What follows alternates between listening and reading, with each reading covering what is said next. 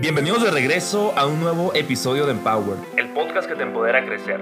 Yo soy Luis Carlos Estrada, un estudiante internacional apasionado del crecimiento y del networking. Es por eso que en este podcast platicamos con personas admirables sobre negocios y emprendimiento. En Empower yo busco que tú y yo aprendamos de los mejores. Por eso me encanta tener conversaciones con personas inspiradoras. Espero que disfrutes mucho de este episodio. Inspírate y empodérate. Comenzamos.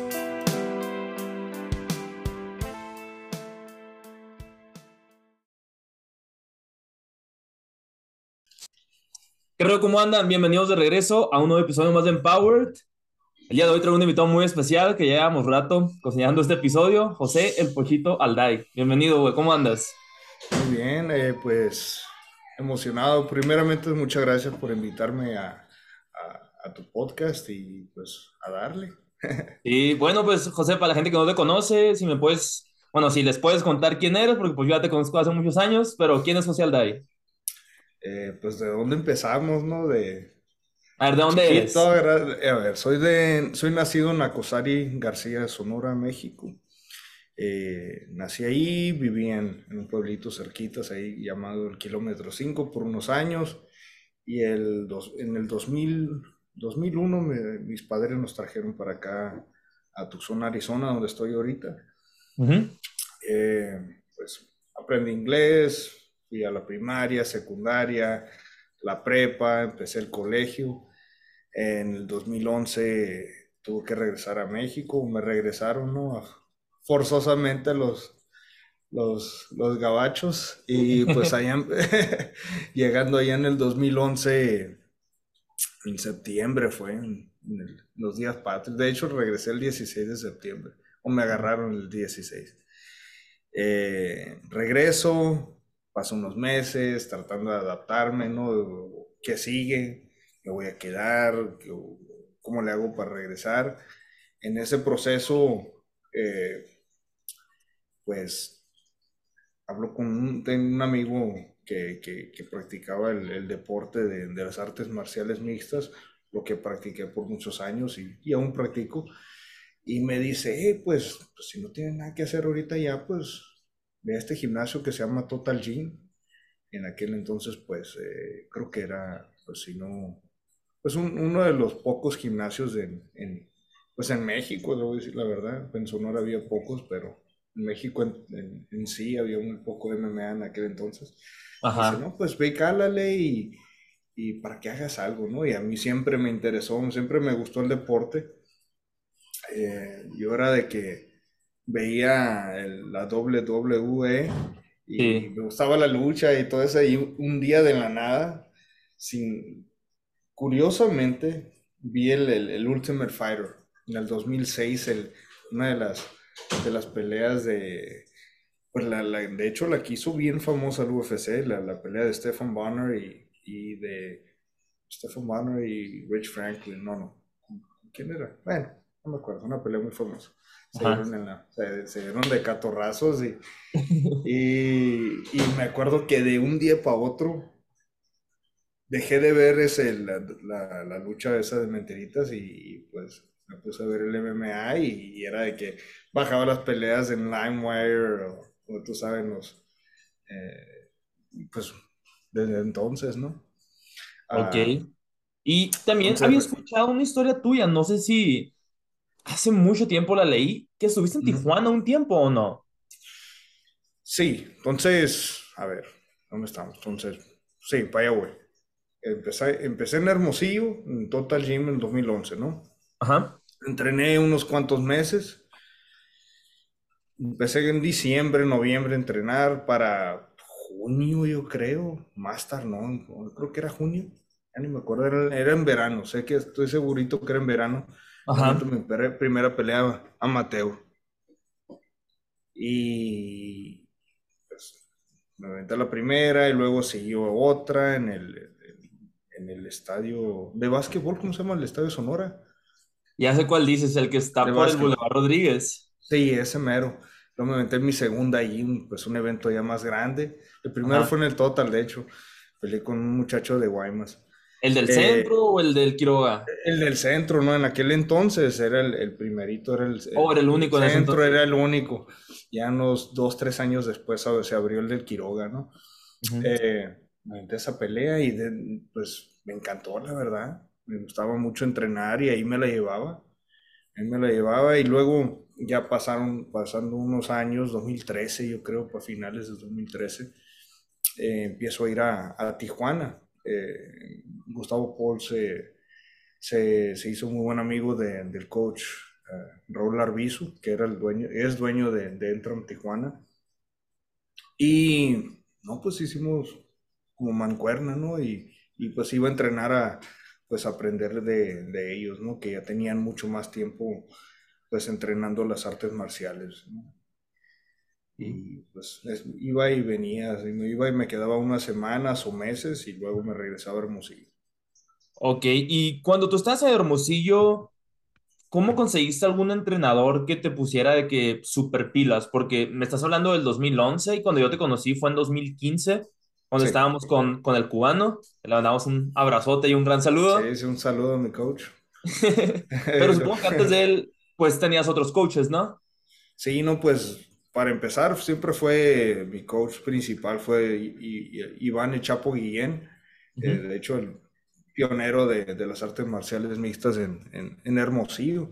Si no, si no me equivoco, yo creo que fue una de las primeras, la primera, el primer evento de, peleas de, de MMA, él, estuvo en esa, en esa cartelera y no sé si fue la, la, estelar o, pero pionero, ¿no? Y, y, desde entonces con él, la verdad, eh, empecé con él en, en, en, las clases de, pues, donde entraban todos, ¿no? Y, y, con, el poco, con poco tiempo, pues la verdad le metía muchas ganas y se empezó a ver un mejoramiento y luego ya me invitó a la clase de, o la, el entrenamiento de, de, peleadores, ¿no? Que ahí estaba, estaban varios muchachos que, con los que empecé. Y pues él, la verdad, él, ya con el tiempo, por ejemplo, eh, empecé a entrenar con, con mi entrenador de, de, striking que nos ayudaba, que tenía un poco más de experiencia, eh, o mucha más experiencia, el, el, Roger, el buen Roger. Y, y luego pues entró, unos años después entró Joel, ya cuando, cuando el equipo empezó a, a formarse más, eh, pues eh, me acuerdo cuando yo empecé, por ejemplo, Chapo era el único peleador y Raúl, un muchacho de mi peso, y nomás ellos dos eran los que tenían experiencia pues en una jaula, ya en una pelea de verdad, ¿no?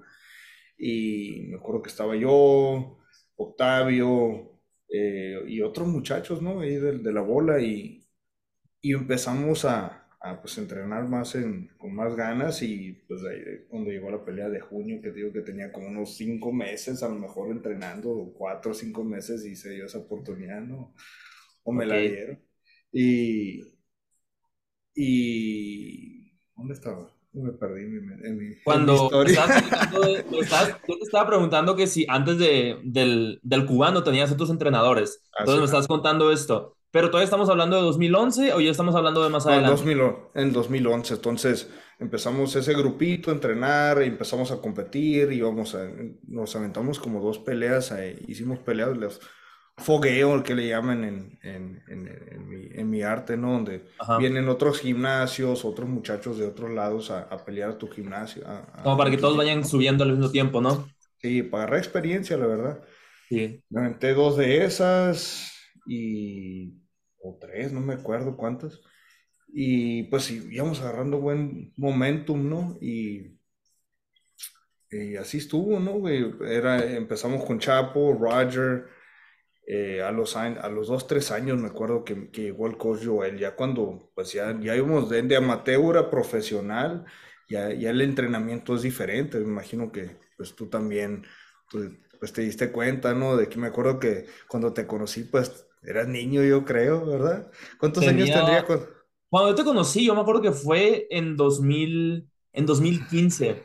Y ahorita me relaciono mucho con tu historia cuando, cuando recién empiezas de eso que dices de que, ah, está yendo la WWE o la UFC y al siguiente día a empezarle. Y cuando yo, digo, yo juego béisbol desde que estaba chiquito, ¿no? Pero cuando me entró la idea de que a la vez, o sea, si no es ahora, ya nunca voy a tener la oportunidad de ser profesional, o sea, nunca llegué a profesional. y pues ya no, pues ya no le voy a seguir en eso. Pero en ese momento era como que a la vez, tengo que empezar ya. Y al siguiente día, después de estar viendo videos de entrenamientos de, de mi pitcher favorito, Justin Verlander, al siguiente día, pum, empezar a correr, empezar a bajar de peso, a comer bien, o sea, como que pues, Hay como, otro nivel, ¿no? Es otro sí, nivel que ajá, tienes que y pasar. abajo, pues, pero pues si no empiezas nunca, pues nunca subes, ¿no? Así es, ¿no? Pero qué padre que, que, que a tu... ¿Cuántos años tenías cuando empezaste, que dijiste, ya, ya, me voy a dedicar bien a lo que es el Fue en diciembre del 2014. Fue, yo tenía entonces 15 años tenía. Y cuando yo te conocí a ti, yo acaba de cumplir 16. Pero yo te conocí en verano del Sí. 2015. Yo estaba a punto de empezar mi segundo año de prepa ahí en Hermosillo. Y me acuerdo de que yo quería entrar a un gimnasio, pero pues no sabía qué se hacía en un gimnasio. O sea, no me sabía los ejercicios, las series, o sea, cómo era el rollo. Y me acuerdo que un compañero mío del equipo de base, de ese entonces, él decía que él también era pitcher como yo. Entonces, él entrenaba su preparación física con el cubano. Entonces me acuerdo que dije, Mm, ah, pues voy a parar en ese gimnasio, el Total Gym del Quiroga en ese entonces, y pues voy a sí. preguntar por un cubano. Dije, no creo que haya muchos, ¿no? Entonces pues, ya me dijeron de que pues mm, estaba en el centro o algo así. luego pues al final de cuentas no me acuerdo cómo coincidí con él. Y me dijo que no, pues si quieres entrenar en las mañanas, yo estoy en el centro. En las tardes estuve en el del Quiroga. Entonces pues mi papá pues me llevaba a los entrenamientos del centro y ahí fue donde te conocí a ti. Y no me acuerdo si te Sí, acuerdas que los sábados nos llevaba a un campo bien lejos a hacer sí, entrenamiento físico, pero, o sea, empujando los trineos, corriendo, era más como mm, sí, muy acondicionamiento físico, ¿no? divertido. Sí, ese que iban es tú, iba el Monchi, iba otro muchacho que siempre traía un iPad, pero no me acuerdo el nombre. muchacho del iPad. ¿No sabes quién digo? No, la verdad no. No me Eh, acuerdo el nombre. O sea, yo me acuerdo que iban de tú. iPad, ay, el Chapo tenía un iPad. No me acuerdo, a lo mejor sería él. Me acuerdo que tenía el No Chapo, que creo que traía haya sido él, No, porque, porque no, sé que pues el Chapo lo conoces, ¿no? Al Chapo sí lo conoces, No recuerdo su cara, pero pues sí he visto en el Total Gym que tiene uno de esos pósters grandes, ¿no? Que Eh, no, Chapo. era, era el Chapo, era el Chapo, era el Y era Chapo. él Que entonces. nadie, creo que nadie tenía un iPad, que, que me acuerdo del grupito así, y, y era él, ¿no? No llevaba a No su niña, que o su- muchas veces se llevaba a su niña de entrenamiento, es otra manera de, de acordarte de él. Eh, sí, sí, estaba bien padre. Ahí donde, donde, a lo, que- iba, ¿no? De que, pues estás entrenando, está padre, ¿no? Yo estaba disfrutando mi, mi carrera de, de amateur. Pero llega un punto donde cuando dices, ya, pues ahora sí, ya se valen los golpes más duros que codos, cambian los guantes para la pelea. Una pelea amateur profesional, hay, hay, hay, hay bastante cambio, ¿no? Es, de- en vez de tres rounds de tres rounds de tres minutos son tres de cinco. Ujú. Eh, se cambia el guante, es un guante más chico de 4 onzas en vez de 7, yo creo que son. Eh, no, no usas caretas, aunque nunca las usé yo, o espinilleras, que tampoco las usé, pero van cambiando, ¿no? Las reglas también de, de, por ejemplo, se valen las- los codos en la profesional, las rodillas, ciertas sumisiones que no se, no se valen en, eh, o que no se pueden usar en, en, en la, en el amateur. Ajá, Entonces, pues, y aparte que ya el récord cuenta, ¿no? No puedes nomás perder es una pelea profesional, entonces ya, ya, ya vale, lo, hay dinero de por medio, hay mucho, entonces tienes que cambiar, ¿no? La disciplina es, tiene que estar al 100. eh, y me acuerdo que, que, que era un cambio de, bueno, pues ahora sí hay que comer bien, como estabas diciendo, hay que entrenar, no nomás ir al gimnasio, entrenar las sumisiones o los golpes, ahora es de que meterle eh, pesas, hay que meterle, pues todo, ¿no? Psicología, de todo aprendes. es- Ajá. eh, es un ruido bien raro que es. Sí, no sé si, a ver, aquí- ¿Se puede pausar un ratito? sí, Discúlpalo, pero... Ah, ya aquí. ya, ya estamos de regreso, ahora sí. Ahora sí, no, pues estamos hablando del pre- el prepara- el preparamiento para una pelea, ¿no? Ya no nomás es ir al gimnasio, ir a patear, no, ahora hay que comer bien, hay que hacer toda la, todo bien, ¿no? Sí, Entra eh, el coach Joel, ¿no? Que pues ya tenía mucha experiencia de levantamiento de pesas en, en Cuba y en Sonora, pues tenía a, a varias muchachas y muchachos que, pues de medallistas de olímpicos. y olímpicos, ¿no? Eh, entonces, pues ayudó mucho. De hecho, hubo un brinco de, de nivel ahí también, tú sabes. Al principio también. Yo siempre levanté pesas, ¿no? Siempre me gustó el ejercicio, siempre me gustó eh, pues, sentirme bien, ¿no? aquí en la high school hacía mucho levantamiento de potencia, de hecho, quebré varios récords ahí, ¿no? Para Eso es todo. Pesaba como ciento, como 56 kilos y levantaba 225 de pecho más, no me acuerdo cuántos. Puse buenos. Y siempre me gustó, ¿no? Y pensé que eso es lo que era, cuando era amateur es lo que hacía, no levantar pesos, pero luego te das cuenta de que no, eh, necesitamos resistencia de, de, MMA y necesitas pues no nomás estar fuerte para empujando aquí, tienes que ser potente en varios, en dinámico, ¿no? ¿Tú cómo decidiste empezar, empezar con el cubano? ¿Él se acercó a ti, tú te acercaste a él, te lo presentaron? ¿Cómo fue ese acercamiento para elegirlo como entrenador? Más bien fue mi coach Coach Chapo. Chapo ya, ya traía su experiencia como entrenador, no nomás como arte marcialista, pero, pero él, él hacía entrenamientos personalizados y, y a él le, le, gustaba todo eso. Entonces empezó a traer, a incluir el, el, en aquel entonces, pues era el CrossFit, ¿no? Estaba con todo el cross. Entonces empezó a traer entrenadores a que nos pueden ayudar con esos tipos de entrenamientos, porque es lo que se veía en el YouTube, ¿no? En, el, en la UFC veías a los, a los pegándole a la llanta y volteándola y cosas para arriba y para abajo, para todos lados, ¿no? Entonces empezamos a hacer todo ese tipo de entrenamientos por él y, y luego y luego pues, pues fue mejorando la cosa, ¿no? Empezamos aprendiendo y esto funciona, esto no. Y luego, pues, él, él, conoce, él, él, él tuvo el contacto con, con, con Joel y él, él, él, lo trajo, ¿no? Qué curado. No, la neta, yo también siento que mejoré mucho, pues, entrenando con él, o sea, más como, pues, lo que dices de la condición física, o sea, porque no nomás era levantar más peso, no era más como cosas de, cosas tan comunes de gimnasio, o sea, era más como eso que dices de resistencia, lo del CrossFit, y me acuerdo que también, o sea, a mi entrenador de béisbol yo le decía lo que yo hacía con el cubano, entonces me dice, o sea, realmente me dice las diferencias, si no las notas en tu cuerpo, las vas a notar en el campo, me dice. Cuando estés pichando y no te canses tan rápido, ahí vas a notar algo. O sea, cuando estés pichando y que, no sé, que te puedas estirar más, pues ahí, ahí lo notas. O sea, cosas así, pues que más técnicas de béisbol, que pues eran como que los resultados a través del gimnasio con el cubano. Entonces me imagino que pues en tu caso era igual, o sea, que después de entrenar cierto tiempo con él, las diferencias, si no las veías en tu cuerpo, si sentías que no estaban ahí, esos cambios los notaba ya que estabas pues peleando, ¿no? Sí, sí, de hecho, pues eh, eh, en nuestro deporte son cinco minutos de muerte, ¿no? Así lo tiene que, ya sé que eso está un poquito fuerte, pero no puedes entrar a una pelea pensando que, que vas a ir a jugar. Ahí vas a, a, matar, ¿no? O a morir o a matar. Así, así lo tienes que ver porque, como te digo, son, hay consecuencias muy, muy grandes. Y entonces, pues entrenamos, tratamos de mejorar lo más que se pueda y, y, lo noté muy rápido cuando empecé con él, que era eh, no cansarme, porque pues como todos nos cansamos, es más, y más con la adrenalina y que te quiere pegar a alguien más, ¿no? Se, se te puede hacer el adrenaline dump que dice, ¿no? Eh, pero estando en una pelea bien preparado, me acuerdo porque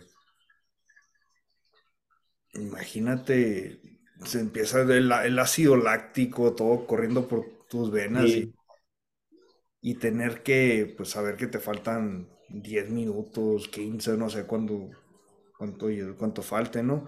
Eh, pero me tocó, en cuanto empecé con él, sentir la diferencia, la fuerza de poder levantar a alguien, derribarlo, controlarlo en el suelo contra la malla o, o que se pasa el primer round, sigue el segundo, con ese minuto ya, ya, ya tienes que recuperarte al 100 o lo más que puedas, ¿no? Y ve, poder verlo en el oponente, ¿no? Que con ese minuto me recuperé y pues a él lo veo con la lengua, lengua de fuera. Eso es algo, pues, pues algo bonito, voy a decir la verdad, porque pues uno sabe las friegas que se mete, ¿no? Algo, algo muy importante también por de un tipo de entrenamiento como, como el que hacíamos con Joel era de que no era lo loco, no era a lo loco, ¿no? Era de que vamos a pelear el, en seis semanas. necesito que el 7 de junio, que ese día esté al 100. No ahorita o mañana o pasado, en tres semanas no tengo que estar al 100. En eso, el 7 de junio tengo que estar al 100. Entonces, lleva un tipo de entrenamiento donde te empiezan a empujar, ¿no? Pues empiezas, eh, está duro y la mar, y luego descansas un poquito, y luego la siguiente semana va a, va a subir la carga de, trabajo, y, es como va subiendo poco a poco, ¿no? No, no puedes estar entrenando al 100, a 7000 por revoluciones, no, no puedes estar en números rojos, tienes que... ¿Por qué? Porque pues te vas a lesionar, te te vas a cansar, no vas a poder entrenar bien. Eh, el arte marcial, por ejemplo, tiene que ser pues, semanas duras, semanas más tranquilonas, pero el 7 de junio, por ejemplo, sería el, día más, más importante donde tienes que, que, verte bien, ¿no? Y tú me decías, me acuerdo que, digo, cuando, cuando me tocaba verte en el gimnasio, el del centro, que no nomás entrenabas de que a una hora, o sea, sino que ibas en la mañana, luego te ibas a comer, luego regresabas a mediodía y luego en la noche, o sea, como que tenías diferentes sesiones de entrenamiento, me gustaría que me platicaras de eso porque supongo que, no sé, a tal hora sparring, a tal hora flexibilidad, a tal hora fuerza, a tal hora resistencia. Me gustaría saber cómo era que lo dividías. Pues, a ver, voy a tratar de, de acordarme un día, ¿no? Por ejemplo, como, eh, acostumbramos a hacer, por ejemplo, los días más importantes para mí, y hasta la fecha son los días de sparring, ¿no? Que es el, eh, está, simula, está simulando estar en una pelea. Entonces esos días tienes que, tienes que llegar al 100, ¿no? Porque pues ese día vas a tratar las técnicas o la, estrategia para la pelea, ¿no? Si es que ya estás en, vamos a llamar que ya estamos en camp, ya tenemos una pelea en cuarta, ¿no? Eh, por, por, ejemplo, un día de esos, no, y ahorita exactamente no me acuerdo, pero por ejemplo aquí en Tucson era, era, era ir en la mañana a Jiu-Jitsu, empezamos con un poquito de Jiu-Jitsu y ahí no, no entrenaba muy duro, era, era más, es más de aprender técnica, estamos calentando, terminaba la hora y por ejemplo sería entrenar, ya empiezas a, prepararte para el sparring que es muy importante, entonces calenté un poco, me estiré, aprendí un poquito y luego me, me aventaba la, sesión de sparring en la mañana cierta, muchas veces era en la tarde, pero ahorita, bueno, vamos a dejar en la mañana. Eh, nos preparamos, o sea, hago mis respiraciones, mis estiramientos, y no, pues nos aventamos dependiendo del, del, día, eran tres a cinco rounds, ¿no? Muchas veces podía ser con diferentes eh, eh, compañeros de entrenamiento. Y no, pues terminas el día, no haces tu sparring, muy duro, o dependiendo, como te digo, en dónde estás en las semanas de, para la, para la pelea. Muchas veces son sparring más tranquilos, a veces son más duros. Eh, como dices, terminas en, ya me aventé dos entrenamientos de la mañana, que es ir de 9, eh, de 9 a 10 y media era Jiu-Jitsu, y luego a las 11 a 12 sparring, te vas a la casa, descansas, y por ejemplo, podría ser un otro día, otro entrenamiento técnico en la tarde, podría ser. Ok un poquito de striking o manoplas. Eh, y luego, por ejemplo, un miércoles sería eh, entrenamiento de, de, físico en la mañana. Con, con, el coach que estaba aquí. Ahorita no me, no me acuerdo exactamente cómo Ok, no, sí, o sea, también ya pasaba mucho tiempo. Pero, por ejemplo, aquí es, es algo que hacía, ¿no? Eh, físico en la mañana con el coach Nick y, y era muy parecido, a veces era parecido como, como lo que hacemos con Joel. Ajá. Aunque algo que aprendí ya con, con tiempo es de que, que ya, ya estando aquí con este coach era más, más de movilidad y sí era mucha fuerza también, pero no era tanto, ¿cómo se llama? Eh, levantamiento de pesa, ¿no? De que cansar el músculo, era mucho de que, hey, vamos a si tenemos una lesión, la vamos a recuperar, vamos a trabajar de cierta manera para, para que... Ok, ok. Porque muchas veces, algo que me voy a salir de esta conversación, muchas veces, antes de, que te digan que ya tienes una pelea en siete semanas, ya tienen que estar preparados. Sí. ya estoy fuerte, ya estoy rápido, ya tengo condición. Esas últimas 6, 7 semanas es para, bueno, agarrar un poquito más de resistencia, pero, pero es ya, ya es de, vamos a... Es más como pulir, pues, ¿no? Vamos a ir contra quién vamos a pelear y cómo le vamos a pelear. Entonces sí, sí es mucho de, de fuerza y de, de, rapidez y todo, pero ya es más, más específico, ¿no? Entonces ese miércoles trabajo con él, me voy a descansar otra vez y en la tarde otro entrenamiento técnico, ¿no? Puede ser manoplas o striking o jiu-jitsu, depende de, del día, ¿no? Eh, entonces, así, ¿no? Es, es, es, mucha rutina, mucha disciplina, eh, pues tú sabes, dormirte temprano, comer bien, cosas que, que, que pues son difíciles para todos, la verdad. Ajá, oye, antes de que, antes de que se me pase, José, ahorita estabas platicando hace ratito sobre la diferencia de ser amateur a ser profesional. ¿Cómo, sí. en tu caso, en el caso de las artes marciales mixtas, cómo se determina eso? ¿Alguien te aprueba, alguien te certifica? Si peleas en tal evento ya cuentas como profesional, o sea, no sé cómo funciona eso. Eh, ¿Cómo se...? Es más, esa discreción del, del entrenador. Ok. Es, es, lo que ellos piensan, la verdad, ellos te van a... Te van a subir una pelea, o sea amateur o sea profesional, cuando ellos piensan que, cuando, cuando ellos piensen que, que, que, estás preparado, ¿no? Ok, o sea, si por ejemplo la otra persona es ya peleador profesional y tu entrenador ve de que, ah, yo creo que José sí se la puede rifar contra este otro peleador, ahí es cuando es el salto profesional. Así es. Yo, por ejemplo, me aventé cuatro Mateo. Ya pensándola bien y todo, me, me hubiera gustado aventarme más a Mateo. Uh -huh. más, más experiencia, pero uh -huh en aquel entonces en, en Hermosillo, cuando yo, cuando yo, a ver, así te lo voy a poner. Cuando yo empecé las artes marciales mixtas, eh, era, era por diversión y porque, pues, era fan, la verdad, era fan del deporte, siempre me gustó la, te, dejé de ver la, la, las luchas. eh, y me perdí otra vez, hablo mucho. no, pues nos estabas Pero, contando de, de, esa pelea, de la primera pelea cuando te fuiste a ser profesional y que te hubiera ah, gustado tener otras peleas como amateur también. Es que me pongo un poquito nervioso, nunca he hecho esto. No, no te preocupes, no te preocupes. Yo aquí te defiendo. es todo. No, entonces. Oye, primera vez que me va a tocar defender a un peleador, ¿eh? ¿verdad? No, pues, eh, recuerdo que estaba pre para prepararme para la primera, primera, primera pelea. Vamos a empezar con la amateur. Ok. Entrenar, me vieron potencial. Y dije, no, este muchacho va a ser bueno, porque me la llevaba, no me sacaban del gimnasio. Uh -huh. Todos los días venía y luego ahí estaba preguntando que quería entrenar con los demás porque me gustaba, ¿no? Y bueno, pues ya te ve el coach, te dice, sí, este, este morro está metiendo ganas. Eh, y así pasó con la, con la amateur, ¿no? Y luego con la profesional, pues ya iba ganando cuatro peleas, ya había ganado cuatro peleas en el primer round. Ok. La, no, la última, la última amateur sí gané en el tercero. Lo dormí el amigo, eso sí. Pero, ¿Y la primera profesional?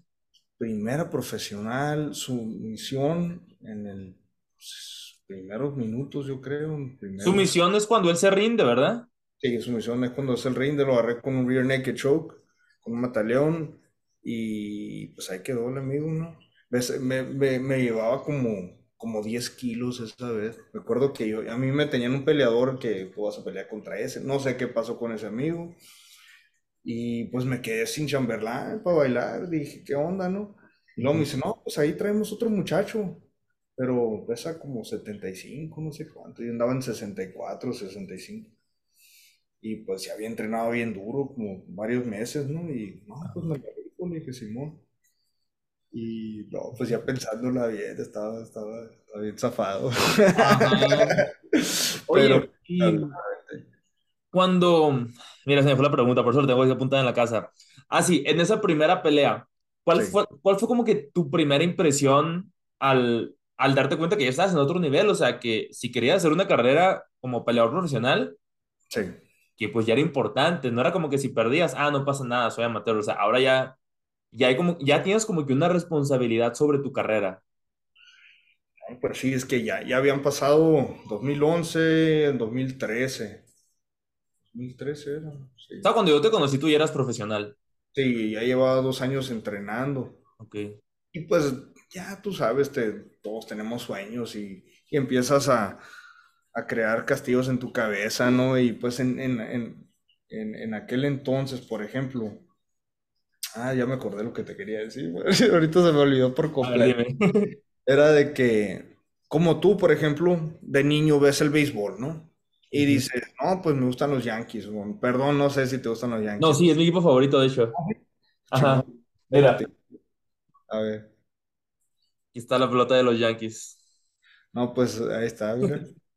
Eh, no, pues dice los Yankees y ves la tele y qué bonito y te ilusionas y ves los estadios y todo, ¿no? Y luego pues dices, eh, mamá, quiero, quiero jugar béisbol. Y luego te llevan a una, una liga chica de, de niños de fútbol, de béisbol, y empiezas a jugar y luego dices, ah, cabrón, pero aquí están los, los naranjeros. Yo, yo, yo podía jugar con los naranjeros, entonces ya hay como un caminito para llegar, ¿no? Yo cuando empecé las artes marciales mixtas no había un mexicano nacido en México en, en, en la UFC. No, no, no había camino, no había man- manera de llegar, no había, no había experiencia en México todavía, estábamos Ajá. muy verdes. De hecho, sí, sí había, había muchachos que, que, que estaban entrenando, se iban para Estados Unidos para, para, para poder O llegar. sea, eso fue, hace- fue mucho antes que Brandon Moreno, ¿no? No, no, Brandon Moreno ya peleaba profesional, de hecho. Cuando yo empecé, ya Brandon tenía bastante, bastante carrera, de hecho, entrenamos muchos años juntos también. Eh, él, a lo que, sí, bueno, no, ni él, ni en su, ni en el gimnasio más avanzado en México, que era el, el Entron donde estaba él, no había nadie en UFC. Entonces era como empezar en un deporte, tener un sueño en algo que, que no existe donde tú estás. Existe Ajá, el deporte, pero no, no había, no había la Liga Mexicana de Béisbol, por ejemplo, ¿no? ajá. No, no existía, no había gente de, de alto nivel, podríamos decir, ¿no? Sí, es como que ahora juegan las grandes ligas como mexicano, sin que existiera la Liga Mexicana de verano, ni la del Pacífico, ni nada, ¿no? entonces era puro amor al deporte, la verdad. Ujú. O sea, no, no, no ganábamos muy bien, que dos mil pesos por pelea. Y Tú sabes muy bien que ni para las curitas a veces, ¿no? Ni para los tacos. Pero, pero pues ahí estaba el sueño, ¿no? Y dije, Sí. posiblemente después de la deportación, dije, pues esta va a ser la manera de regresar. Entonces, ese era mi, mi, mi fuego, ¿no? De, de también de, de seguir entrenando, seguir metiéndole ganas, porque dije, pues no soy el más inteligente, la verdad.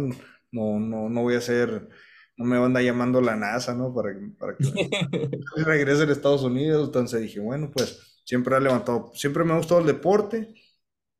eh, pues le vamos a- le voy a calar, ¿no? Ujú. Y así fue. Entonces, cuando ya, cuando fue el tiempo de, de brincar a, a profesional, eh, pues hablé con los coaches, ¿no? Que hay tal pelea, pero si quieres pelear contra, contra ese muchacho, pues va a ser profesional. Así va a estar la, ser- así va a estar la cosa. Me, me acuerdo que me aventé mi última, última pelea amateur en Guaymas. Y, y, y el, el primer oponente que tuve para la profesional ahí estaba, ¿no? Estaba, estaba a ringside, estaba viendo la pelea. Ujú. Y pues yo creo que pues me vio y me dijo, no, este morro me lo chingo, ¿no? Y, Sí. él, él me hizo el call out, ¿no? Él, ya que me di cuenta que él quería pelear contra mí y pues uno peleador, pues cuando, cuando, cuando llegan ese tipo de, de comentarios, pues te prendes, ¿no? Dices, no, pues Simón, yo me la rifo. En aquel entonces ese muchacho eh, en su cinta de, Jiu-Jitsu, ¿no? Está cinta blanca, azul, morada. Creo que él era morada, era, era muy respetado en el, en, el estado. Y me acuerdo que había, había dudas, había dudas de que, y creo que no estás listo para él, que era cinta blanca en aquel entonces. Y no, no estás listo y que tú sabes ahí alrededor del gimnasio y. y pues a mí me encabronaba que me dijeran eso, ¿no? Porque pues yo estaba entrenando diario, hacía, para ese entonces yo creo que ya, ya no nomás estaba entrenando en el total, estaba yendo de hecho también a, a- con un, con un otro cubano eh, ahí en el CUM, era el entrenador de boxeo. Y, y pues ahí aprendí mucho, mucho lo que es el boxeo y de hecho el brinco fue muy grande de mi primera, de mi pelea a, amateur, el último amateur era la profesional porque le, a todo, todos los días íbamos yo el coach Roger, íbamos a entrenar ahí con el cubano y, pues estamos entrenando como olímpicos, ¿no? Ajá. Como peleadores amateurs de boxeo y estaba muy preparado. Fuimos a pelear ahí con, en, la primera pelea profesional, todo bien preparado, bien listo y, y pues nos fue bien, ¿no? Gané decisiones. Ok, bueno, otra pregunta, allí que tengo lista desde hace rato. A ver. O no es pregunta, es más que nada que me compartas una experiencia. Ahorita que mencioné el nombre Brandon Moreno y que dices que pues se tocó entrenar con él mucho tiempo. ¿Cómo fue el, acercamiento con Brandon? ¿Desde cuándo se conocen? Porque digo, es uno de los peleadores, o digo, el peleador mexicano quizá pues más influyente ahorita pues en la UFC, ¿no? Sí, sí, sí. Entonces me gustaría saber pues cómo, cómo es tu historia con él. Pues en el 2013 cuando empecé a ir a, a Entram, pues llegó este gimnasio, ¿no? Y, y había un montón, de hecho, pues por ejemplo, cuando yo empecé, en, el total éramos, éramos tres peleadores profesionales. Éramos yo, el Chapo, Raúl, el Raúl y yo. Y pues todos teníamos pues pocas peleas, ¿no? Y pues yo tenía una pelea máximo, yo creo. Una, una pelea tenía. Raúl tenía una o dos y Chapo pues tenía unas pocas más, ¿no? Entonces empezamos a hacer mancuerna con Entran para, para pues para seguir subiendo de nivel. Ahí es el gimnasio. Entram es el gimnasio en Tijuana. Ok. Y, y, allá tenían, no sé, 15, 20 peleadores profesionales ya muy experimentados, entre ellos Brandon, ya profesional. Chamaquito era, yo creo que tendría unos, cuando yo lo conocí, tendría unos 17 años, yo creo. 18 máximo. Y yo creo sí, por ahí andaba. Y pues es uno, era uno de, era uno de, de, cuantos, ¿no? Había muchos, en aquel entonces todavía él tenía un, no tenía mucha experiencia ni muchas peleas, pero era una promesa, ¿no? Era un, el coach Raúl siempre habló muy, muy bien de él, ¿no? Que este va a ser, de hecho me acuerdo la primera vez que, ves que, ves que conocí a coach Raúl, que fue Hermosillo, no sabía quién era Brandon, me decía, no, tengo varios muchachos, me dijo, entre ellos es un muchachito que se llama Brandon y creo que él va a ser campeón, me dijo. Eso en el 2013, antes de que fuera Tijuana. Pero voy a Tijuana, lo conozco ahí en entrenamiento, como te digo, hice amigo de, de, pues, de todos de ahí. Y, tú sabes, entre, eh, haciendo los entrenamientos de striking, jiu-jitsu, pues te vas cambiando de, de, de, compañeros ahí haciendo las técnicas. Pues, tú sabes, lo, lo, conoces y siempre fue un muchachito bien respetuoso, bien dedicado, Siempre llegaba al gimnasio, hacía sus calentamientos, calladito, hacía todo bien, se quedaba a los jiu-jitsu, hacía todo el muchacho.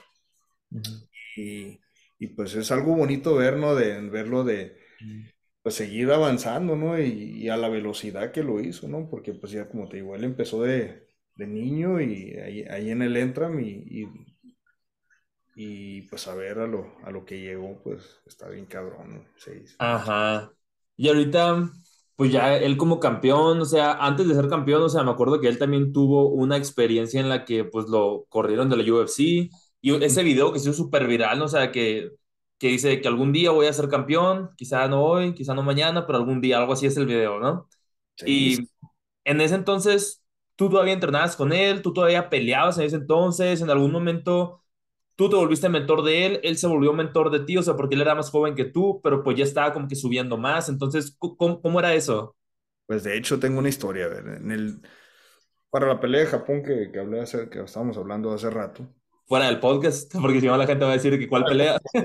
Bueno, eh, yo me acuerdo en el 2015, a finales de 2015, mi última pelea en 2015 fue en noviembre, me gané un título en Hermosillo. Entonces, irías a esa. A lo mejor. Fue, no, fue en un antro, a lo mejor no pudiste entrar. no, de hecho nunca me tocó estar en ninguna pelea tuya, ¿eh? Ah, no, pues hubo, hubo eh, pocas en Hermosillo, fueron como profesionales, fueron como tres o dos. Bueno, peleé en, noviembre y hubo un proceso de, eh, José, ya peleaste un chingo este año. creo que me aventé como cuatro peleas ese año, que viene siendo mucho para, en una carrera de artes marciales. Y me dicen, ¿sabes qué? Descansa lo, lo que resta del año, vas a pelear hasta marzo. Bueno, pues empecé a tragar. y Vamos a comer, a comer. ¿no? Me llaman a finales de diciembre, como un mes después. Hey, José, pues salió una pelea, me, me llama Gustavo, ¿no? Salió una pelea, pero en Japón van a pagar muy bien. Eh, creo que la tenemos que tomar. Pues entonces yo me acababa de dar cuenta que, que iba a ser papá. Ok. Entonces, pues no, pues necesito dinero, ¿no? Y me la aventé y faltaba, creo que iba a pelear en finales de, de enero. Tenía un mes para entrenar. Y, y me, pues, ¿qué vamos, cómo le vamos a hacer ahorita? Pues todo está bien calmado. Tú sabes que en diciembre se calma mucho en México la- el entrenamiento, ¿no? Por las fiestas y las posadas y entonces, ¿no? Entonces, ¿sabes qué? Me dice Gustavo, vamos a, vamos a traer a dos muchachos de, de Tijuana para que te ayuden en el, en el campamento. Vamos a traer a, a Brandon, bueno, a Brandon Moreno y, a, y, a y al Iván, a Iván López, otro muchacho muy, muy experimentado, muy respetado en, en- en México. Y no, pues le dimos duro como tres semanas, dos, tres semanas. Y pues nos fuimos para, para México, ¿no? Ah, Para, Brandon estuvo contigo en Hermosillo entrenando. Brandon estuvo conmigo unas semanas. En el eh, Total o donde. en el total, sí, sí, sí. A la bestia, qué curado. Sí, no, sí, me hizo el paro, ¿no? Y fue unos meses antes de que él entrara a la UFC. De hecho, él estaba entrenando muy duro, no, no me acuerdo si acababa de pelear o qué, pero él, pues, tú sabes, entrenando duro, siempre preparado. Y me llegó esa oportunidad a mí, él me vino a apoyar a Hermosillo. Eh, pues ya te, ya te conté, fui para, para Japón y Me gustaría que contaras esa historia en el Claro. podcast. eh, o sea, ahora sí, dentro del podcast, ¿cómo, cómo fue esa experiencia de pelear en Japón?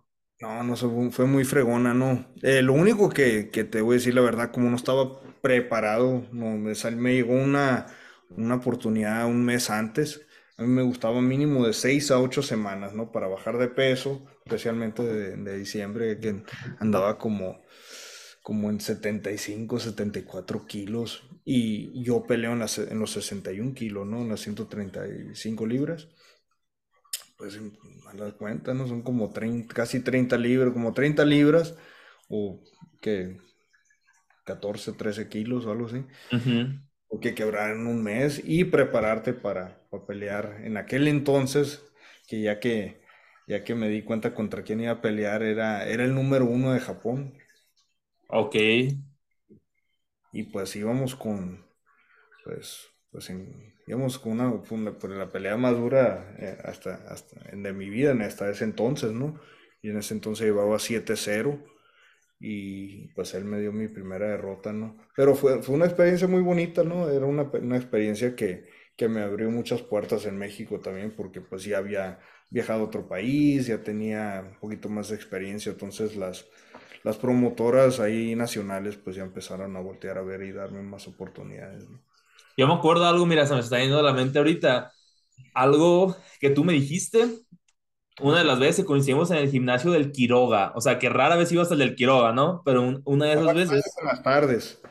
Sí me acuerdo Ah. que ibas en las tardes con mucha... sí, a lo mejor, sí, a lo mejor por eso. Me acuerdo que, bueno, voy a contar la historia completa. A ver. cuenta que ese día yo estaba en mi casa y quería ir a entrenar al gimnasio, ¿no? O sea, me tocaba gimnasio, no me tocaba béisbol. Y me acuerdo que ya se me hacía tarde y yo odiaba llegar tarde. Y me acuerdo que le dije a mi mamá, oye, llama al gimnasio, ya es súper tarde, pero yo me súper enojé, o sea, y le hablé bien feo y me, dije, y me dice mi mamá, por grosero, no vas a ir al gimnasio, me dice, no te voy a llevar. Y yo, ah, bueno, pues me voy caminando. Le dije, ah, pues vete caminando, me dice, yo no te voy a llevar y no hay quien te lleve. O sea, eso antes de Uber, antes de Sí. todo ese rollo, ¿no? Entonces me acuerdo de que dije, ah, pues yo me voy de la casa, me voy al gimnasio. Le dije, yo no me voy a faltar al entrenamiento. Y haz cuenta que yo tenía que pasar por una calle donde había muchos cholos para llegar al gimnasio, pues de donde yo vivía.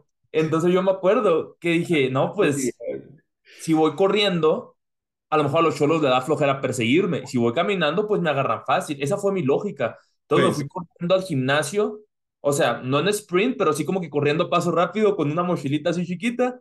Y ya llego al gimnasio, súper bien. Hago mi entrenamiento con el cubano y me acuerdo que dije, a la vez, ¿cómo voy a regresar ahora? O sea, no van a venir por mí. Digo, Sí. pues no hay Uber, como te digo. Y pues digo, no tenía dinero ni para taxi, no tenía nada, pues no, o sea, era pues caminarme o caminar. Berrinche, en berrinche, ¿no? De que me voy a ir al gimnasio. Sí, pues sí, entonces me acuerdo que, que dije a la vez, o sea, si me la viento, pues ahora ya es noche, o sea, pues aquí sí me agarran, pues no. Y me acuerdo que yo te vi y te dije, oye, ¿me puedes ayudar a llevarme a mi casa? Te dije, con un ride, no, no sé dónde ibas tú, no sé si te quedaba pasado, ¿no? Y me acuerdo que sí, sí, me dijiste, yo te llevo. Y me diste ride a la casa, pues no. Y ya yo te iba preguntando cosas, pues de, no, no, pues si te acuerdas de eso. La verdad, no, no me acuerdo. Ya me, un chorro. Me, dieron un chingo de chingazos toda esta carrera. no manches. Eso te estoy hablando del 2015. Y me acuerdo que cuando vamos en el carro, yo te pregunto de que, oye, pues algún día te has peleado en la calle o si te peleas, ¿cómo le harías? Y me acuerdo tú me dijiste, no, o sea, pues si alguien me busca pleito en la calle, no sé, si me asaltan y me piden el teléfono, la cartera, pues se los doy, mis, o sea, yo no, yo no pelearía en la calle, me acuerdo tú me dijiste eso, pero pues no sé, o sea, yo me quedo de que a la vez, o sea, pues ¿cómo como peleador dejarías eso? Pero mejor que tú me dijiste, pues que nunca sabes si alguien trae un arma, no sabes con qué te van a salir, entonces pues mejor pues hacerle así. Pero si alguien, no sé, te topa en la calle, de cualquier estatura, peso, lo que sea, que no tiene experiencia en pelear profesionalmente, que es alguien pues así X como yo, pues que no estamos metidos en ese mundo, ¿cuánto te dura? Que no tienen armas, ¿no? Ah, sí, sin armas, obviamente, ajá. No, pues le doy en la madre y le quito su dinero. no, no, pues es que es una, es una diferencia muy grande. De hecho, no me acuerdo a quién se lo escuché. Haz de cuenta, tú eres beisbolista. Haz de cuenta si, si, si, si agarras a un niño de 10 años y le dices, a ver, a ver quién, quién le pega más a la pelota a 80 millas. Pues le vas a ganar, ¿no? Con los con una mano le pegas algo, no, no, no con una mano, pero ibas a ganar muy fácil, ¿no? Eh, esa es la experiencia que nosotros tenemos, ¿no? Entrenamos todos los días mínimo, mínimo, mínimo dos horas técnicas, ¿no? De que o es, golpeo o es en el suelo. No, no estamos hablando de, correr ni nada, ¿no? Entonces, para mí sería muy fácil, ¿ves? es como ver los golpes de, de en cámara lenta, ¿no? Y, y de hecho hasta la fecha no me peleo en la calle. Ok. soy, soy, no, no sé, no, no me gusta, no, me gusta el deporte, más, no, nunca fui peleonero, ¿no? Ajá. Vi una foto también en, en una de tus redes y en internet ahí de que sales con Alberto del Río. ¿Fue en un evento eso o cómo fue eso? Eh, él era el, ¿cómo se dice? El presidente de Combate, Combate Américas en aquel entonces, era la, una liga por, en, una promotora por la que peleé del 2000, estuve firmado con ellos desde 2017 al 21. Ok. varias peleas, me gané un campeonato ahí. Y, no, pues, él, él, era la cara de, la empresa esa, ¿no? Y, pues un personaje, ¿no? Ajá. Eh, muy bueno hablando. Le sabía muy bien al trash talk. Me acuerdo que, pues, tú sabes. Oh, sí. No sé como me ves a mí, así soy, la verdad. Ahorita, si, si, estuviera en vivo, a lo mejor estuviera un poquito más paniqueado, ¿no? Pero soy una persona callada, soy una persona... Estamos en vivo, nada, no es cierto. no, soy una persona calmada, la verdad, y, y, y, pues no, no me gusta la atención, la verdad. Me gusta que, pues tú sabes, que te respeten por lo que has hecho, no sé, no sé, respeto nomás, pero no me, no soy de que, volteenme a ver acá y que cámara, no me gusta, ¿no? Y me acuerdo que él siempre me quería empujar de que, hey, José, eres el campeón, tienes que hablar, tienes que decir esto, tienes que hacer acá. Cuando hay cámaras hay que ponerte enfrente, ¿no? Pues tú sabes, un luchador y luego con experiencia y, y sus papás o abuelos, no sé, también eran luchadores. Entonces él, él lo vio, él era un, pues, un profesional en lo que hace y me acuerdo que siempre me daba esas, esos tips de que, hey, tienes que ser más movido con tus, tus redes sociales y mover para acá y para allá, y seguidores y todo. Y, si quieres o no, o sea, realmente, o sea, digo, pues yo estoy pues estudiando pues negocios, estudié marketing y eso. Y quieras o no, o sea, la forma en la que tú te, pues te haces market a ti mismo es como que te puede ayudar a conseguir más peleas, oportunidades, porque al final de cuentas, en, en el deporte, pues así, pues profesional, se vuelve hasta como parte del entretenimiento, pues entonces quizá a lo mejor por eso te lo decía, supongo, ¿no? O sea, como para atraer más atención. Es muy, muy importante. Eh, ¿Por qué? Porque pues dinero para empezar. no, no, sí, me gusta el deporte y quería, tú sabes, quise vivir de eso toda mi vida, pero también hay una, una diferencia muy grande del, del, atleta que es súper respetuoso, que hace todo bien, que tiene hasta récord invicto, con el vato que no deja de hablar y que hace el trash talk y que busca las peleas, que, que, se mueve, ¿no? Como un Conor McGregor, que, que es, el ejemplo, es el ejemplo máximo de, de cómo, de qué se, qué se puede lograr con talento. No, no quiero decir que no es talentoso, es súper talentoso y que, que se sabe, sabe hacer marketing, ¿no? Sí. Es otro nivel. Oye, José, ¿quiénes eran en, en tu momento como peleador? Digo, hace poquito terminaste tu carrera como peleador, pero cuando tú estabas activo, ¿quiénes eran las personas que más te inspiraban? Pues era mi familia, la verdad. Cuando empecé el, deporte era de que me quería regresar a Estados Unidos y estar de una manera, ¿no? Sí. Dije, a lo mejor estoy seguro que, me puedo volver profesional y luego me volví profesional. No, pues sabes qué, no soy tan malo, creo que se, puedo seguir avanzando, ¿no? Entonces era mi familia, la verdad, mi esposa. Luego, pues nació mi primer, primer niño, Sebastián, y pues mi mayor inspiración, ¿no? Eh, ahora de, de, atletas, hubo varios. Eh, como cuando te dije, empecé a ver las peleas de, de arte, de artes marciales, eh, eran los old school. Estamos hablando de Vanderlei Silva, eh, Stephen Bonner, todos, todos. La verdad, lo, lo, del principio me gustaba mucho, pero ya cuando empecé a entrenar, curiosamente había un muchacho de, de una división más arriba que la mía, se, llamaba José, se llama José Aldo y me encantaba su estilo. Era, boxeo con un chingo de patadas. Y fue, fue uno de mis primeros eh, pues, ídolos, podría decir. ¿Quiénes eran tus mentores? Mis mentores, pues mis entrenadores, la verdad. Joel, Iván, Gustavo Pauls, que, que siempre estuvo ahí. No nomás en el lado de, de manager, siempre estuvo como amigo, carnal. Y mucho mental también me ayudaba a mentalmente cómo superar ciertas cosas. Siempre tenía, era muy buena estratega con, con los tiempos y cómo vamos a entrenar. Como, por ejemplo, él, él es el que hacía la, la, lógica, la logística de cómo ir a Tijuana, ir a entrenar allá, regresar a, a, Total, terminar campamentos o hacer todo ese tipo de cosas. Él, fue, no hablé mucho de él, pero fue una de las personas, y si no la, una de las más importantes de, cuando estaba en México y estando aquí también, ¿no? De cómo llevó mi carrera, ¿no? Eh, sin él, la verdad, no creo que no hubiera hecho nada, la verdad, él, eh, pues, me ayudaban con los vuelos, me ayudaban con quedarme en Tijuana para entrenar unas semanas, me ayudaba con eh, buscar peleas, ¿no? Muchas veces que no, no, no nos convenían, pues, monetariamente. Muchas veces no nos querían pagar el... Ah, bueno, que, si, si quieres que te traigamos a Monterrey o a la Ciudad de México, pues te vamos, no te vamos a pagar, pero te pagamos el vuelo. O al revés, ¿no? Ok. Te pagamos el vuelo, pero te voy a pagar lo que te toca de... Ah, que dabas tablas, pues. Y no, muchas veces, pues, salía mal él conmigo, ¿no? Porque, pues, era, era un costo muy grande, ¿no? Ajá. Creyó en mí, pues sí, casi todo pues lo hicimos juntos, ¿no? Porque pues yo le metía las ganas y, y él era, el, pues mi mentor, la verdad. Era ¿Batallabas tú en la parte mental? ¿O ¿Alguien te ayudaba? ¿Tú solo lo trabajabas? ¿O, o cómo te mantenías bien mentalmente? Entrenando, la verdad. O sea, entre eh, más preparado te sentías, más seguro te sentías a la vez, supongo, ¿no?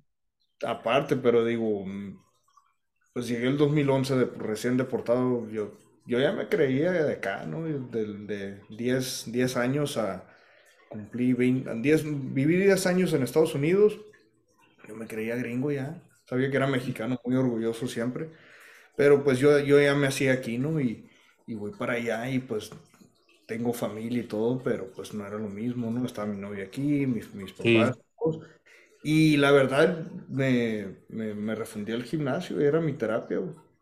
Ajá. Me muy bien cuando estaba ahí, pues aparte de, sentirme mejor, pues ya, ya podía tener metas, aspiraba a hacer algo más, ¿no? Y Eh, sí batallé psicológicamente mucho, ¿no? Esos primeros dos años después de la deportación, pero ya cuando, cuando vi que, pues, que podía, pues, seguir un sueño, ¿no? Es una pasión, fue algo, fue algo muy padre, ¿no? Que, pues, se hace, que se escucha mi mamá, pero sí me salvó la vida, la verdad. Sí, ajá. Creo que, que sí. Bueno, José, ya casi para irnos acercando al final del podcast, me gustaría que me platicaras sobre la decisión de retirarte. La decisión. Es relativamente reciente, ¿no? Sí, fue hace, no hace mucho. Decidí retirarme porque, pues de hecho en esta última pelea, fue en el 2021, eh, como te estaba contando fuera de, del, live. La de Japón. Me, las últimas dos peleas fueron las más importantes, ¿no? Porque ya estaba a nada de, cumplir mis sueños de, más de una década, ¿no? De, entrenamiento, de, llegar al UFC. Me llega la primera, primera oportunidad para el 3 de septiembre, no, 7 de septiembre, 7 de septiembre del, del 2021. Me acuerdo cuando me llega la oportunidad, era un jueves en la tarde, eran como las 4 de la tarde. Ajá. Que no, no platiqué desde que, pues bueno, COVID, no, no había peleas. Ajá. Hice una compañía de landscaping que es jardinería en Estados Unidos para, poder rentar mis gastos y pues me estaba yendo muy bien. Bueno, estuve trabajando todo COVID, me estaba preparando, no al 100, pero me estaba preparando. Me llaman un jueves, estaba trabajando, eran las 4 de la tarde en septiembre, todavía estamos hablando de 100 grados, 40 y grados centígrados acá, ¿no? Y no, que José, pelean de Contender Series el martes. La tomas, ¿estás en peso? Sí, sí, me la rifo. Da como 7 kilos arriba. Simón. Y voy peleo. La verdad me faltaba, me faltaba cardio, me faltaba todo, una preparación buena. Pero, pero me, la, me la rifé, perdí por decisión dividida. Quiere decir que por muy poquito. Ok. En esa pelea sufrí una, una lesión de orbital. Se me quebró el orbital. Tocayos. No, me quebraron, sí, tocayos. Eh, y pues fue un reposo de tres meses. Tres meses obligatorios. Se llega a diciembre empezó a entrenar, empiezo a entrenar otra vez, estuve trabajando muy despacio, muy tranquilo, pero estaba trabajando. Me enfoqué en, en en, mis gastos porque pues por la lesión no trabajé un mes, me endeudé y dije, no, pues ahorita no puedo entrenar, pero voy a trabajar. O sea, las lesiones se las pagabas tú solo. Eh, ¿Cómo dijiste? O sea, como te lesionabas que, que necesitabas atención médica, hospital, todo eso, tú lo tenías que pagar de tu, de tu bolsa gracias a Dios, eh, como peleé en, Contender Series, que es una, es una liga que hizo la UFC para, para agarrar peleadores nuevos o, subirlos al, show grande, ¿no? Al UFC. Y es, es una oportunidad. Date cuenta que está peleando en la UFC, la verdad. Ok. Y, y pues no puedes decirle, esas oportunidades no se pueden decir que no. Entonces, estés listo o no, esa es la oportunidad. Me la rifé, me quedó en el orbital, se llega a diciembre, tenía como dos semanas entrenando, sin, pues imagínate, tres meses sin entrenar, sin condición, y luego me dicen, hey José, ahora ya no va a ser Dana White's Contender Series, ahora va a ser Dana White's Looking for a Fight, que es, un, es algo muy parecido, donde Dana White tiene dos shows para hacer scouting, que es el Contender Series y el Dana White's Looking for a Fight. Looking for a Fight van a una ciudad, van y ven peleas, van y turistean la ciudad, comen, hacen algo divertido y hacen un show en YouTube, muy, padre. Otra vez no puedo decir que no. Y Dana White. le llamé al coach, muy nervioso, de que, la verdad, pues, estaba entrenando, ¿qué onda? Y no, dice, no, creo que sí te la rifas. Estamos hablando con un peleador ex campeón de Bellator, uno de mis ídolos, la verdad. ¿En serio? Sí, sí, sí. para mí es como tú jugar con alguien de los Yankees, ¿no? En mi peso él fue campeón por muchos años, si no el mejor de, en, ese peso en, en su reinado, porque fue largo. Entonces, pues estuvo muy padre, ¿no? Me di un tirote. Bueno, ah, algo que, que te quería decir, pues la decisión por retirarme fue de que me dicen de la pelea, vas a pelear en, en, en febrero. Ah, Simón, me la rifo. Entonces, una semana o dos después, eh, tengo una lesión bastante grave de, de rodilla, en, mi rodilla derecha. Y me tronó el, el entrenamiento, se me... Eh, poco de mi culpa. Era algo del ACL, ¿verdad? Sí, me ruptura completa del ACL. ¿Cómo se dice el ACL en español? ¿Qué vendría siendo? Eh, ligamento cruzado, ¿no? Ok. Uno de los ligamentos cruzados. Eh, me truena por completo. Yo no sabía que era por completo, pero me truena y ya me había pasado muchas veces de que estás preparándote para una pelea y hay una lesión grave, por ejemplo. Ya me había pasado una vez de que, o dos veces antes de esa, bastante fuerte, donde no puedo ni caminar ni entrenar. Es lo más de bajar de peso y, y ojalá que llegues bien a la pelea y que puedas pelear, no tanto nomás llegar a, no, llegar a pelear para no tener que, cancelar la pelea, ¿no? Y pues me la rifé, ¿no? Entrené muy leve, esto, estaba haciendo todo tranquilón para poder llegar a, la pelea esa contra Eduardo Dantas. Y me, la verdad, tuve que decir la verdad, el día de la pelea me sentí al 100, me sentí muy bien. Eh, eso sí, yo creo que me, los reflejos sí me faltaron, la verdad. Eh, me pateó y ni la vi la patada, la verdad. Y hasta que vi el video me di cuenta con qué me agarró. Pero, pues pasó eso. Eh, esa pelea, yo ya, ya iba con una poca de la mentalidad de que pues tienes que ganar, güey, es la segunda oportunidad de la UFC si no ganas, si no te, no te levanta el UFC, la verdad, pues, pues mi sueño no, no era, no era, pues, no estar en UFC. Yo, yo quería llegar y calarme con los mejores y, y pues no se dio, no se dio, pues me, me noquearon. O sea, ¿estabas a una pelea de llegar a la UFC? Esas últimas dos eran mis, mis oportunidades, mi golden ticket, ¿no? Era, esas eran. Y y pues perdí, pues la verdad le dije a los coaches, no sé, la verdad yo creo que, que ya estuvo. Le dije, no, no voy a, ya no voy a, ya no le voy a seguir. Y regresé a Tucson y pues triste, ¿no? Porque pues no se, no se cumplió la misión. Ya, ya podías regresar a Estados Unidos como querías en ese entonces. No, ya, ya, de hecho, perdón, es lo que no hablamos, era, yo ya tenía, en el 2017 regresé a Estados Unidos, eh, peleé muchas veces y esta pelea fue en el 2021 y ya tenía, pues, que tres, tres, cuatro años aquí. O sea, por ser peleador conseguiste una visa de trabajo o algo así.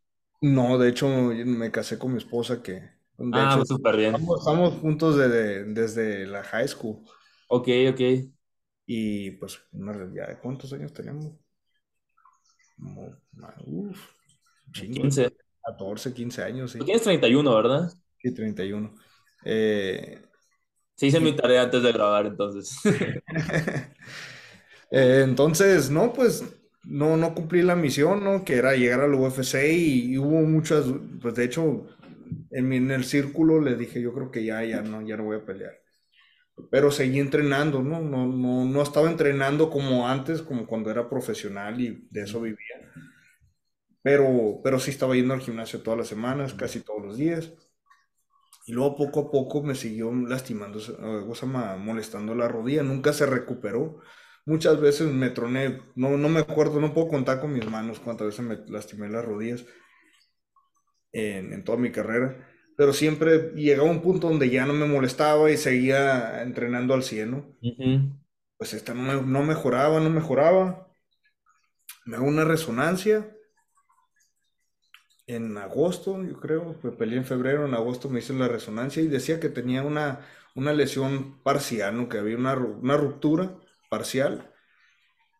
Y, pero nunca la fui a, era, lo que había encontrado el técnico, ¿no? Nunca fui con un, un, ortopedista y ya cuando fui a México, de hecho tuve que ir a México a, a, a, a valorar la, la resonancia.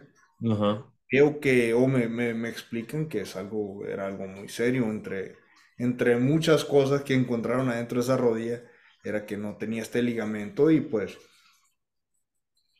pues ya la verdad, claro que puedo recuperar, todavía no me he operado, ya han pasado casi dos años y no me he operado, pero tú sabes, te puedes operar, mejoras, te, te pones fuerte y vuelves a seguir, pero ya, había, ya me puse a pensar, ¿verdad? De que mis últimas dos peleas, pues, fractura orbital, rodilla completamente jodida.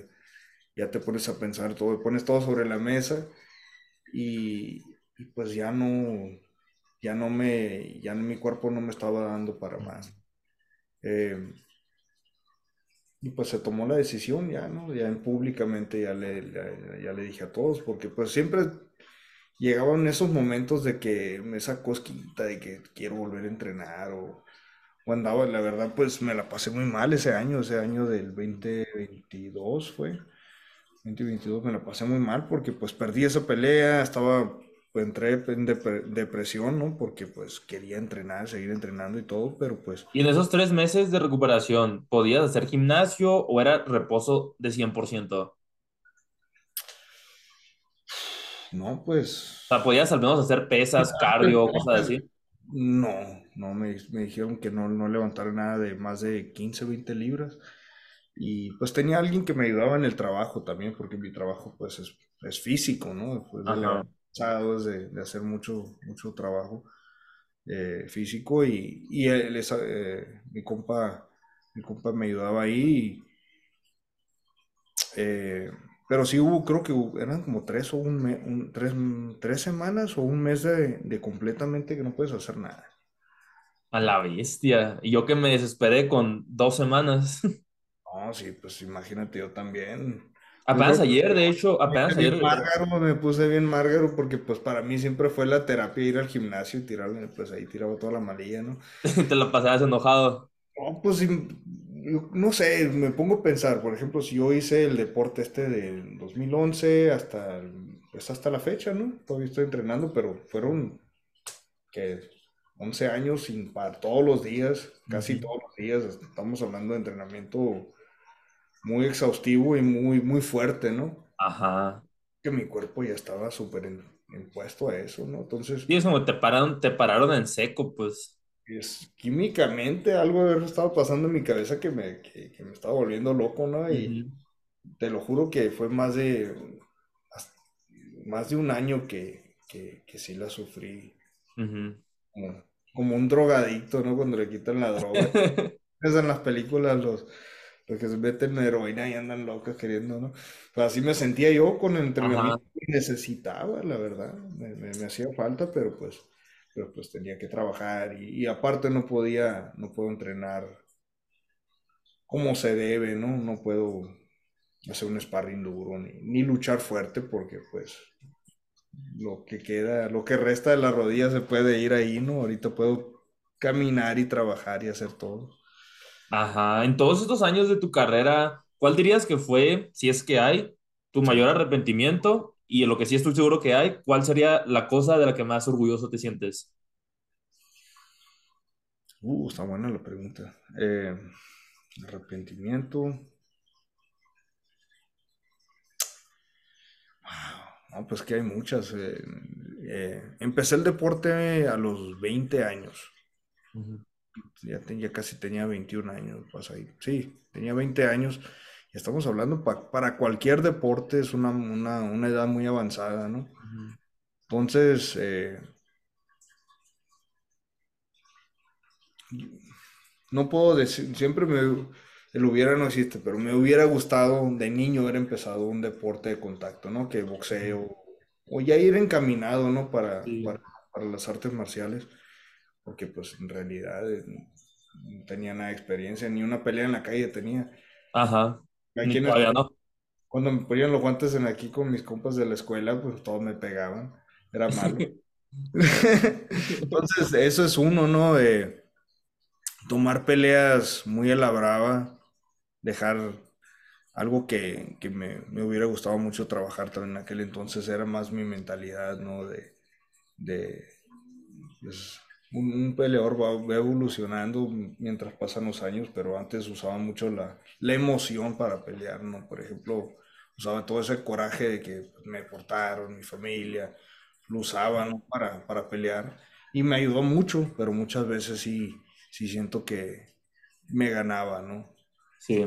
O- y luego va cambiando todo, ¿no? Pues por ejemplo, luego me dice padre y luego usas eso, usas esa energía y luego vas evolucionando, pero muchas veces, no sé, entrar más calmado, no usar, no, no, no, no entrar tan, tan presionado tanto en las peleas, eso sí me arrepiento. Ok, ¿y tu mayor, la- tu mayor logro de lo que más te sientes orgulloso, qué vendría siendo? Uf, pues seguirle adelante, la verdad. Ujú. Seguirle adelante porque es un deporte muy difícil. Después de las derrotas, después de Que las mucha gente se rinde luego, luego, supongo, ¿no? Pues no, no, es- no, no estoy diciendo que se rinde, pero es algo, es un deporte que te, te cala mentalmente, te cala físicamente, eh, espiritual, de todo, ¿no? Y, seguir adelante, ¿no? Por ejemplo, antes de que me, me, me- volviera profesional, me lesioné la rodilla y de hecho me operaron esa, esa misma rodilla que ahorita tengo lastimada. Y pues imagínate, eres amateur. No hay un camino a la UFC y ganar dinero. Ujú.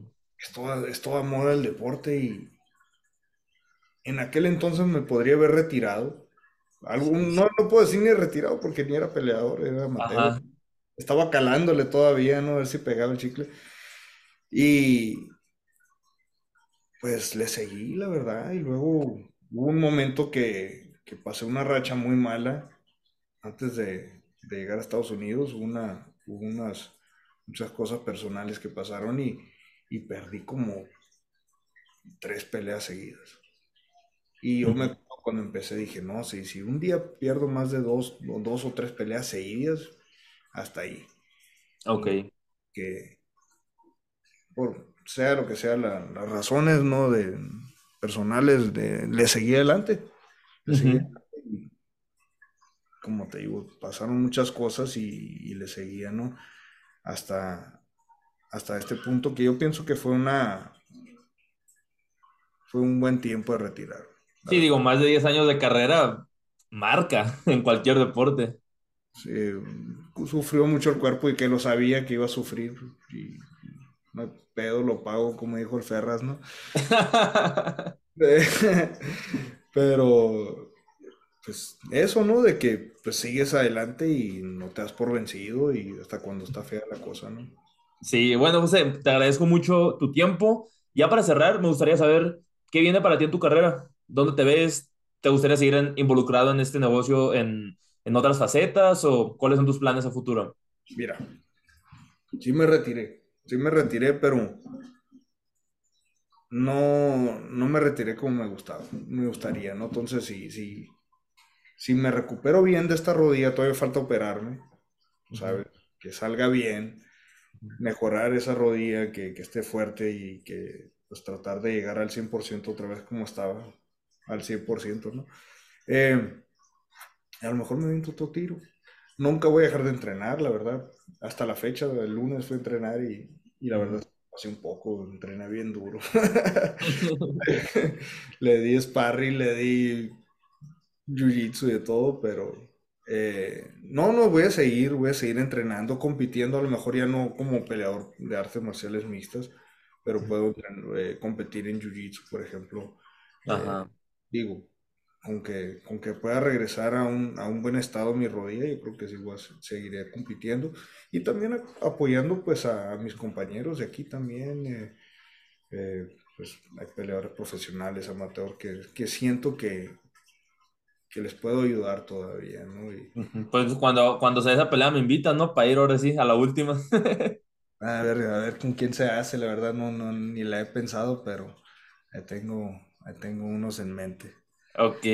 Bueno, algo que siempre hago con mis invitados al final de cada podcast, como yo ya te tiré un chorro de preguntas, tú Sí, tírame una o dos preguntas de lo que tú quieras. Si un invitado anterior ya me las preguntó, pues va a tener que elegir otra.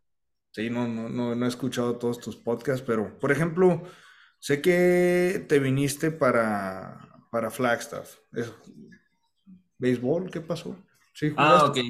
Ok, pues sí, hace ch- digo, no habíamos hablado desde 2015, ¿verdad? Ay, no, sí, sí, hace mucho.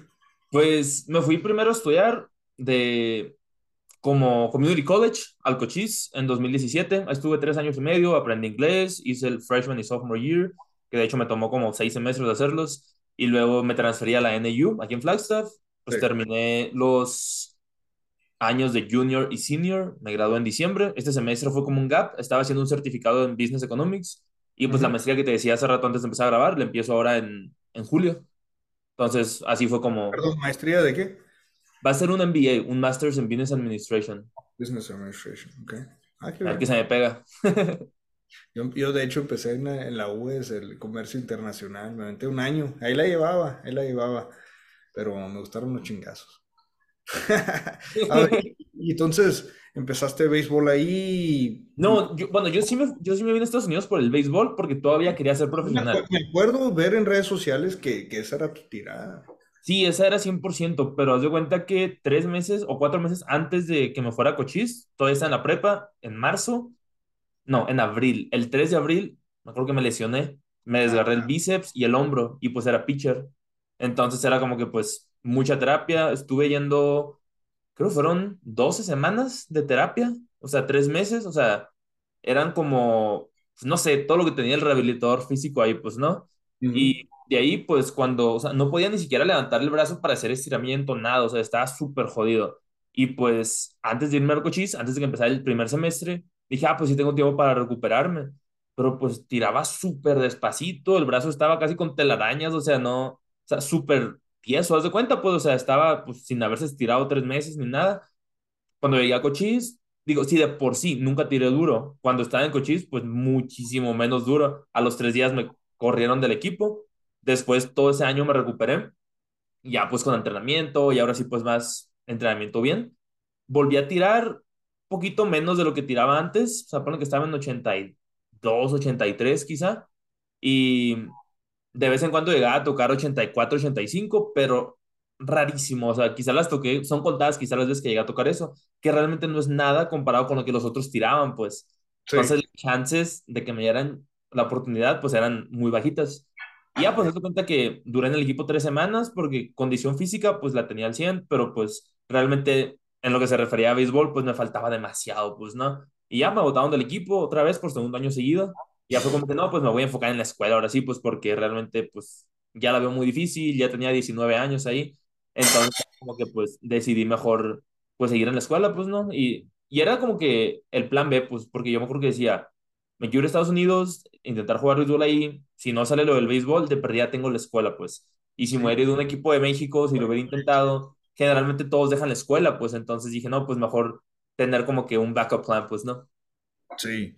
¿Y cómo la pasaste mentalmente, no? Después de las lesiones y de que, pues, digo, porque es algo que, que, que siento que ya lo superé, pero todavía está ahí, ¿no? De que... Siempre se queda, siempre se queda. Haz de cuenta que cuando recién me di cuenta de la lesión. ¿Tú sabes cuando te duele el cuerpo porque entrenaste duro o porque te pegaste un chingazo o porque estás lesionado? Son como que dolores diferentes que identificamos, ¿no? Entonces, son de, son de, harina, de diario. pues haz de cuenta que un domingo yo estaba entrenando base y cuando estaba tirando sentí un dolor en el brazo raro. O sea, no un dolor de que, ah, ando cansado, un dolor de que hay una lesión.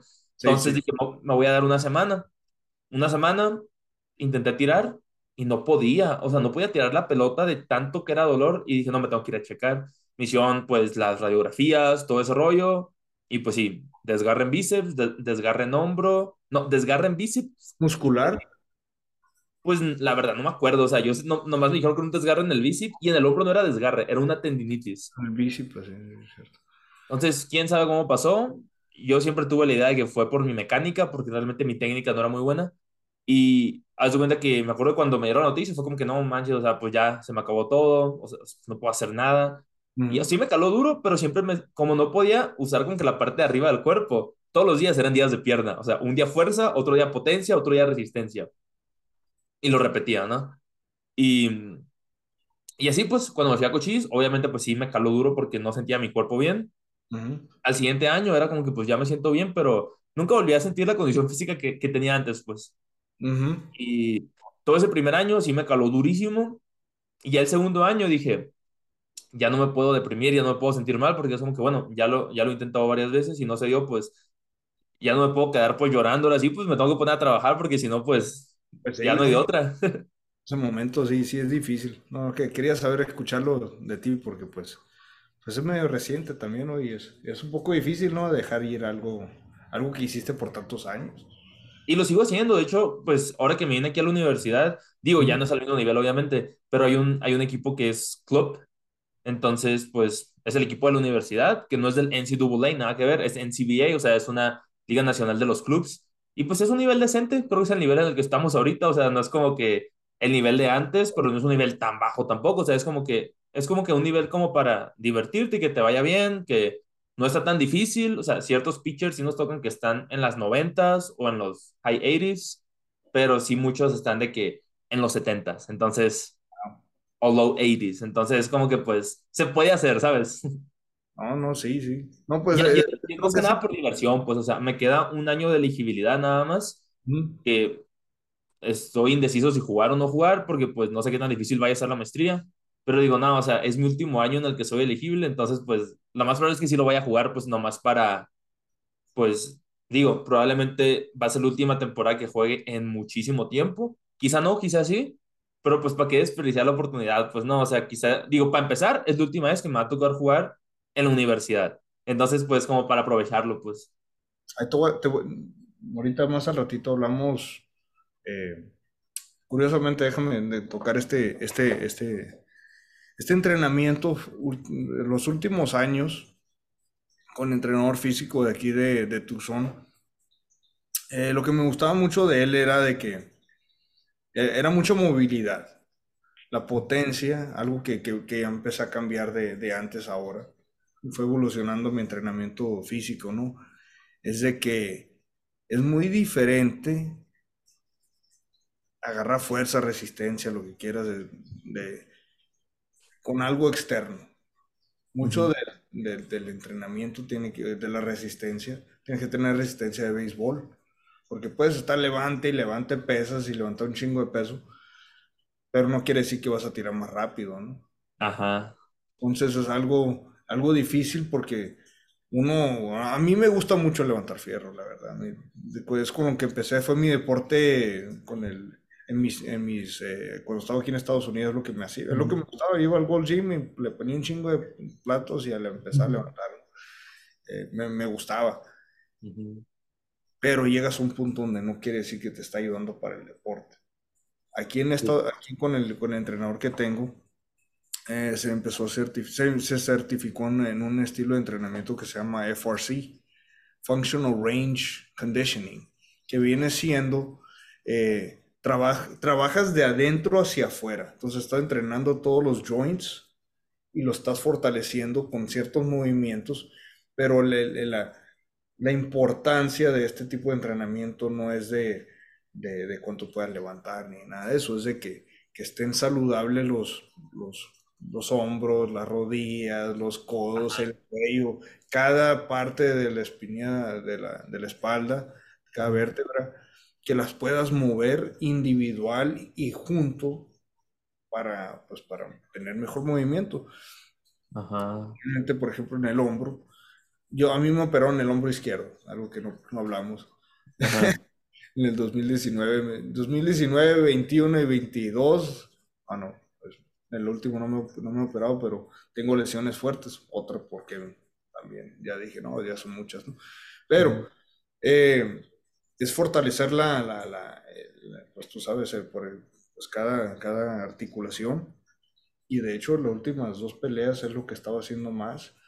Eh, no se notó mucho el trabajo porque fueron tiempos muy cortos los que tuve para, para prepararme físicamente, pero ya sentía que tenía el secreto, el entrenamiento perfecto, pero pues ya no se me dio el tiempo ni... Bueno, no vamos a entrar a eso, a cosas tristes otra vez, ¿no? Sí, ¿verdad? Voy a pasar unos videos o unos links para que empieces a, trabajar eso y es fortalecer la articulación y volver a tener esos rangos, porque muchas veces, por ejemplo, a mí me molesta un poquito todavía el hombro, pero en vez de que se haya quedado aquí, ya tengo más, más movimiento de hombro. Es algo que te va a ayudar mucho a ti. Ah, muchas gracias. Sí, sí, ahorita me los pasas. Y ahora sí, ya para cerrar, ya como tres despedidas. Quiero empezar a hacer esto porque estoy empezando una serie del podcast nueva. Por, eres el primer invitado, de hecho. Porque, haz de cuenta que, digo, pues ya me todo varias series, pues no, o sea, este es el episodio 134, 135, algo así más o menos.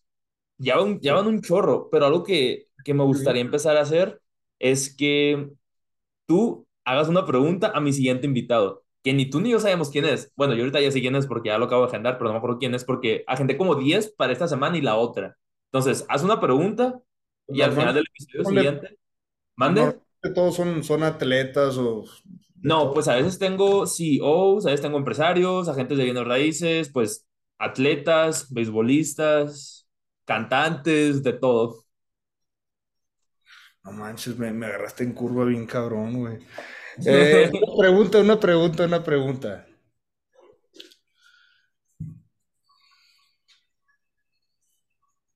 ¿La pizza debería tener piña?